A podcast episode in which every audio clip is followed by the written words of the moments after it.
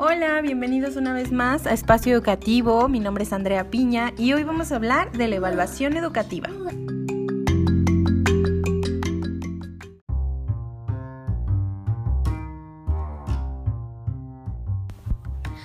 La evaluación educativa como tal es un proceso continuo y es personalizado dentro del sistema de enseñanza-aprendizaje. El objetivo es conocer la evaluación que este tiene de cada estudiante, pero también vamos a ver qué otras cosas evalúa esto en la educación.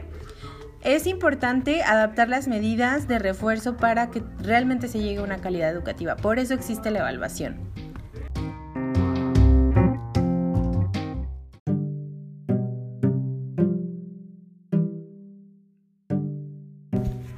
Y bueno, sobre la historia de la evaluación educativa en México, esto empezó, obtuvo sus inicios a raíz de los eventos ocurridos en el 68. Estos lamentables eventos movilizaron al gobierno para que buscaba de alguna manera reconciliarse con la sociedad y la población educativa y por eso crearon programas y reformas que ayudaban a los estudiantes y en esa época exclusivamente que tuvieran un mayor logro educativo. En este periodo se crea la Universidad Autónoma Metropolitana y también los colegios de ciencias y humanidades.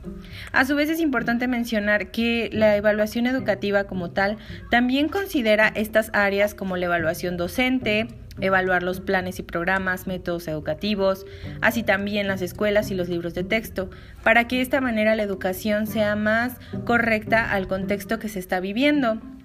Eh, la evaluación educativa, por lo tanto, se basa en el artículo 24 de la Ley Federal de la Educación, donde menciona que en función educativa se debe de considerar los planes y programas de estudio, así como los procedimientos para evaluar. Así que también la evaluación tiene otra evaluación para saber si lo están haciendo correctamente.